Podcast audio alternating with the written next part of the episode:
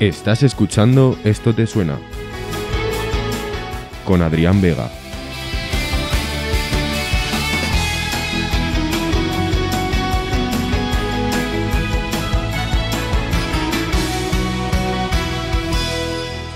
Buenos días, buenas tardes, buenas noches y bienvenidos a este segundo episodio de Esto te suena. Soy Adrián Vega y hoy en este nuevo programa vamos a continuar contando la historia de este medio de comunicación, de este, de este medio que nos ha acompañado, que nos acompaña y que nos acompañará en nuestras vidas como es la radio. En este segundo episodio tengo a alguien muy especial al otro lado porque no estoy solo. Al otro lado de la línea tengo a una profesional de la radio de los pies a la cabeza, locutora y escritora, conduce músicas posibles cuando en este año 2021 ha llegado a la gloriosa meta de 25 años en emisión en Radio Nacional, siendo uno de los programas más emblemáticos de esta emisora. Y no solo eso, también ha sido directora de Radio 3 desde 2008 a 2012. Amante de la poesía, nos ha delitado con Derivas, uno de sus últimos libros, repleto también, al igual que su programa de radio, de mucha música. Hoy la música ha hecho posible que al otro lado de la línea esté conmigo la gran Lara López. Buenos días, ¿cómo estás? Hola Adrián, vaya presentación, parezco importante y todo. Hombre, a la altura de esta de este segundo episodio, ¿cómo estás? Muy bien, contenta de que hayas querido contar conmigo, gracias. Perdona, ya te lo he dicho en el ensayo, es un segundo programa, estamos empezando a tomar contacto con el mundo radiofónico. Perdóname mis nervios, siempre hay primeras veces para todo, pero vamos allá, ¿te parece? Claro que sí, cuando quieras. Pues vamos a comenzar. Eh, ¿Esto te suena? Ya hicimos la presentación en el primer programa. Va a ser un programa en el que vamos a ir relatando mm, la historia, el pasado, el presente y el futuro de la radio. Y qué mejor que tú, como hemos dicho en la presentación, directora de Radio 3 durante tantos años, presentadora de un emblemático programa durante un tiempo tan longevo. Eh, tengo que hacerte esta pregunta. Después de haber vivido y estar viviendo todo este proceso de adaptación que ha tenido que hacer el medio radiofónico para no quedarse atrás, ¿cómo crees que ha ido evolucionando la radio en nuestro país? Es difícil contestar a eso porque imagino que depende de desde qué emisora estés hablando dirás una cosa u otra. Yo te puedo hablar de la radiotelevisión pública Sí. y a mí no me parece que haya habido ninguna, ningún tipo de carrera por llegar a estar a la altura de absolutamente nada. Lo que sí me parece es que hemos vivido mm, muchas transiciones, pequeñas transiciones que tienen que ver con la manera en la que ha evolucionado la técnica y quizá también nuestra manera de adaptarnos al entorno, pero eso ha pasado eh, eh, también en casa, ¿no? El entorno Sí. digital nos se ha apoderado de nuestras mm, de nuestras maneras, de nuestras costumbres y nos ha cambiado la vida, pero no creo que en la radio haya habido algo particularmente especial que no hayamos vivido todos a la vez Mm. como sociedad. Así que a mí me parece que eh, las cosas, eh, co- como decía, como señalaba Forges en uno de sus mejores chistes, el movimiento se demuestra andando y creo que la radio televisión pública lo lleva demostrando muchísimos años. Hubo un avance importantísimo en cuanto a la comunicación a través de lo digital y eso se ha seguido manteniendo como una gran apuesta por todas las direcciones, así que creo que estamos bien, la salud, de salud bien, Bien. gracias. y, y que mejor que siga así, ¿no? De esto que nos has comentado, eh, me quedo con que mm, al final la radio es un medio más y como es un medio que nos acompaña tanto a la gente, la radio, como bien dices, si, si no me equivoco y no he analizado mal, al final ha ido eh, evolucionando, al igual que ha ido evolucionando la sociedad, como medio que acompaña a la sociedad, ¿no? Como herramienta indispensable, creo yo, para la comunicación, como la más cercana. Eh. Siempre se suele decir que en la radio estamos más cómodos los profesionales, pero creo que también quienes eh, la escuchan. Hay un- ahora una tendencia a pensar en el podcast como en algo diferente a la radio. Yo creo que eh, son plataformas completamente complementarias Sí. que se están nutriendo continuamente, también la gente que lo hace es intercambiable, con lo cual eh, a mí me pasa con lo, como con la literatura, la poesía. Siempre creo que, que no hay que diferenciar géneros, sino que hay que utilizarlos para contar la historia que quieres contar o de la manera en la que la quieres contar. Por supuesto. Me has dicho la palabra clave que me viene de lujo para enlazarte la siguiente pregunta. El mundo del podcast. Y es que la llegada del podcast parece que ha llegado para. parece que llegó para volver a producir una nueva renovación de las ondas. Después de tanto tiempo. Una. Sí, dime, luego te menciono no, No, no, no. Termina, termina la pregunta, No, te quería mencionar simplemente que con tanta experiencia en el mundo de la radio y estando presente en ella, ¿cómo has vivido la llegada del podcast? ¿Cómo, ¿Qué forma crees que ha influido en la manera de hacer y consumir la radio? Eh, no podría decirte mm, exactamente en qué momento yo creo que ha habido este, esa revolución.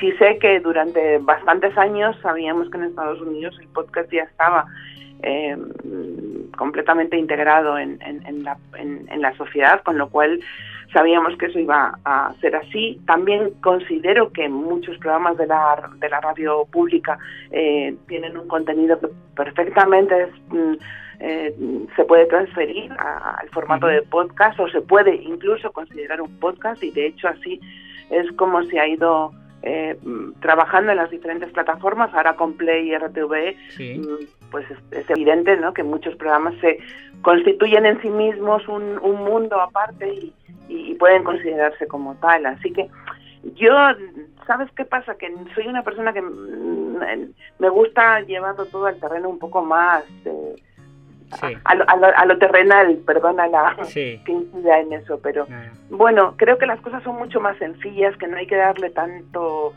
que no hay que no hay que venderlo tanto de esa manera porque enseguida se nos queda corto, entonces todos los objetivos se nos quedan cortos y, tienes que replantearte el siguiente paso. Si estás de más, hombre, claro, hay gente que se dedica a, vender eso, ¿no? Pero, pero yo creo que nosotros lo que tenemos que hacer es seguir caminando en relación al podcast, para terminar con este, este mundo del podcast, ¿crees que ha influido mucho en la manera de, hacer radio más que de consumirla? No lo sé. Yo creo que es probable que la gente sí, sí sufra eh, ese proceso, no que quiera hacer las cosas a la manera de, siempre se ha hecho pero a mí me parece que cuando tú seguías algunos programas de esta casa, estabas viendo que cómo se hacía radio, cómo se hacía radio de contenido, con formato, eh, con sonido, con, con, con, todas las características que demuestran que, que, hay que contar una buena historia contándola desde una forma muy sencilla, muy, muy directa.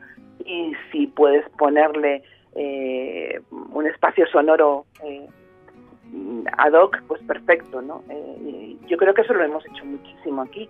No, no estoy hablando de la radioficción o, de los radioteatros, también estoy hablando de la manera en la que se han ido contando las cosas. Así que creo que tenemos grandes profesionales. Yo, no sé, ahora se me viene a la cabeza un montón de nombres, pero solamente en Radio 3, eh, Carlos Faraco ya hacía podcast y, los hacía hace muchísimos años, con lo cual, insisto, a mí el mundo del podcast me parece muy interesante cuando está poniendo sobre la mesa eh, temas que, son difíciles de contar desde otro sitio, eh, temas que tienen que, ver mucho con la intimidad, con, nuestras transformaciones como, como sociedad también, y sobre todo me parece eh, muy rico en el formato en el que te están llegando podcasts de Latinoamérica, por ejemplo, ¿no? No habría sido lo mismo sin podcasts como Las Raras o cosas así, el que te hubiesen contado una crisis tan grave como la que sufrió Chile, por ejemplo, ¿no? Y el sonido de las calles estaba ahí.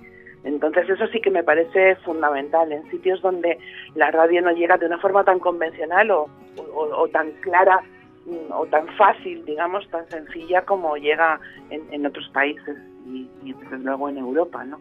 Creo que el podcast eh, sí ha llegado para quedarse, para instalarse en las maneras de la gente quizá un poco más joven, pero también interesada en contar todas estas experiencias vitales que de otra manera pues quizás se pierden, ¿no? Siempre me he acusado un poco a los periodistas de no estar utilizando elementos que me parecían fundamentales como el sonido a la hora de contar eh, sus crónicas y esto ha cambiado ahora. De hecho, hay muchos periódicos, ya lo sabes, eh, que, que, tienen la experiencia del podcast como, como algo añadido al final es una forma de facilitar el acceso al contenido, ¿no? A la gente. Sí, y, además hacerlo de una forma, quizá ese pequeño e, ese pequeño drama que, que, puede aportar el sonido hace que empatices más rápidamente, ¿no? Y creo que eso sí es importante y creo que, bueno, las emociones a lo espinosa eh, son importantes para... Mm, son importantes, es importante que las comprendamos y que las racionalicemos después y que nos sirvan para, para cambiar, para ser mejores. Por supuesto que sí. Y creo que esas emociones llegan a través del sonido, claro. En efecto. Vamos a pasar a otro tema. Siendo directora de Radio 3, como has sido, y estando al frente de un programa tan longevo de, que cumple este año 25, 25 años, ¿cuál crees para ti que son los ingredientes necesarios para que un programa triunfe en la radio? No lo sé porque muchos triunfan y yo no y yo no los escucho, así que no sabría decirte los grandes triunfadores eh, que tienen, eh, que, que, aportan. A mí te podría decirles que son un éxito para mí, son aquellos que hacen que no me quiera bajar del coche cuando los estoy escuchando, por ejemplo, ¿no? Eh, porque te están contando una historia que te ha atrapado y quieres conocer el final. La verdad es que la ficción o la realidad cuando se convierte en ficción para llegar más rápido y, con más intensidad al oyente, pues tiene muchos elementos, comporta muchos elementos que, en definitiva siempre son los mismos, son los de una buena peli, un buen libro, una buena historia, una manera de contarte, como nos contaban a la luz de la lumbre en los pueblos los bisabuelos, ¿no? Creo que eso hay que seguir eh, creyendo en, en, esa concepción de una historia como algo que te va a atrapar y que te va a cambiar. Y eso es fundamental a la hora de contar un, programa de radio, sea cual sea, incluso como el mío, que es eh, bastante, que tiene un porcentaje muy elevado de, de, música, ¿no? Pero yo insisto siempre en que no solamente se habla de música y en 25 años, imagínate las vueltas que ha dado, pues unas veces ha estado más eh, cerca de, la literatura, otras de la pintura, dependiendo también de mi propio crecimiento. Creo que eso también eh, sirve para que un oyente quiera acompañarte a lo largo del tiempo. Tengo la suerte de que me lo dicen además, ¿no? Me, me cuentan, yo te sigo desde que bla, bla, bla, bla. Y bueno, pues hay mucha gente que, que piensa que soy mayor también, porque llevo mucho tiempo en la radio ha pasado de todo, la verdad es que anécdotas hay miles. Totalmente. Em, vamos a aclarar una duda que quizás puede que algún oyente tenga. En el mundo de la radio, ¿qué está mejor dicho? ¿Presentador o presentadora o locutor o locutora? Depende. Eh, antiguamente había locutores sin ningún descrédito a la profesión, todo lo contrario. Mm, hay presentadores y hay locutores, depende de las, de, las acepciones que, quieras aportar a esa palabra, del, de, como, como todo en, el lenguaje eh, tiene matices, Gadamer te diría que cada vez que pronuncias una cosa eh, hay cientos de, de, lucecitas que se están encendiendo en tu cerebro y, te, y te retrotraen a, a, otra decena de significados, ¿no? el significante y el significado. No sé, eh, yo uso indistintamente las dos. Debe ser cosa de, la edad. Debe de ser cosa de la edad, sí. Está bien aceptada las dos, en este sentido. Sí, creo que sí. Hablando del presentador o locutor, ¿qué cualidades crees que necesita el, el, buen profesional o presentador radiofónico? ¿Ha cambiado mucho con el paso de los años? Yo creo que si sabes escuchar y te interesa efectivamente lo que estás haciendo, tienes todo ganado y no creo que eso haya cambiado en el tiempo, ¿no? No ha cambiado, ¿no? Al final, si, como dices, ¿no? Si te atrapa, si te hace, eh, si te hace posible el no querer despegarte de la radio, es un buen... Claro, es que a mí no me gusta mucho lo de los tópicos, ¿sabes? Pero en esta, en, este contexto hay muchos, porque es un medio que lleva mucho tiempo entre nosotros y que conocemos muy bien y que todos hemos disfrutado, saboreado o nos ha frustrado y nos hemos enfadado con quien estaba hablando por la radio, ¿no? Si lo dice la radio, eh, había un cierto crédito que todavía no se ha perdido y espero que no, que no, que no pasen. Eh, yo tengo mucha fe en, en este medio, amo este medio, pero hay otras maneras también de comunicar y creo que es imposible, mm, no te puedes sustraer a todo lo que está sucediendo. Entonces, tener claros los mínimos, que han sido los de siempre, eh, son básicos para poder además entender los cambios también. Así que, bueno, alguien que está frente a un micrófono tiene que ser consecuente con lo que está diciendo, tiene que estar interesado en lo que está haciendo y tienes que saber que, que detrás hay gente a la que vas a, llegar de una forma u otra. Entonces, a mí me parece que, que la responsabilidad también es importante. Totalmente, hay que tener fe en la radio porque seguro que quedan muchas páginas de ese, de ese libro, de esa historia por escribir. Vamos a continuar con otro tema, otro elemento que trastocó no solo a la radio, sino a todos los medios de comunicación. El boom de las redes sociales vino dispuesto a cambiar por completo la forma en la que se concebían todos los medios de comunicación. ¿De qué manera afectó esto a la forma de hacer radio? Hombre, ahora eh, ha habido todo, todo un tiempo en el que se planteaba eh, de qué manera estaba afectando sobre todo a la, manera en la que estábamos contando las transformaciones sociales, no las revoluciones de la calle, las crisis, las guerras se han contado de forma diferente cuando se ha contado con la gente que estaba eh, ejerciendo el periodismo, digamos, de, de calle eh, a través de las redes sociales se ha, se ha, cuestionado mucho el tipo de criterios, si tendríamos que fiarnos o no de todo eso, pero también pasaba con la Wikipedia. ¿no? Eh, creo que las fuentes son fundamentales, creo que, que, no debemos eh, dar la espalda a todo lo que se ha hecho bien siempre, sino todo lo contrario, agregarlo. Entonces, ¿las redes sociales te, te transforman? Bueno, no sé, creo que nos lo tenemos que cuestionar de manera privada. Eh, de qué manera te comportas en las redes, es así como te comportas eh, en la calle o con tu familia o con tu entorno más cercano. Eh, creo que es parte de lo que tenemos que aprender a, cambiar como sociedad, ¿no? Mirarnos al espejo y estar orgullosos de nosotros. No sé, todo muy, como diría Nietzsche, si el, eterno retorno, ¿no? Si, si, eres capaz de pasar por lo mismo una y otra vez y ser consciente que cada acción te está llevando a, volver a repetirla, pues la harías siempre bien, ¿no? o, de la mejor manera posible, o de la manera en la que te sintieses más, más contento, menos violento contra ti.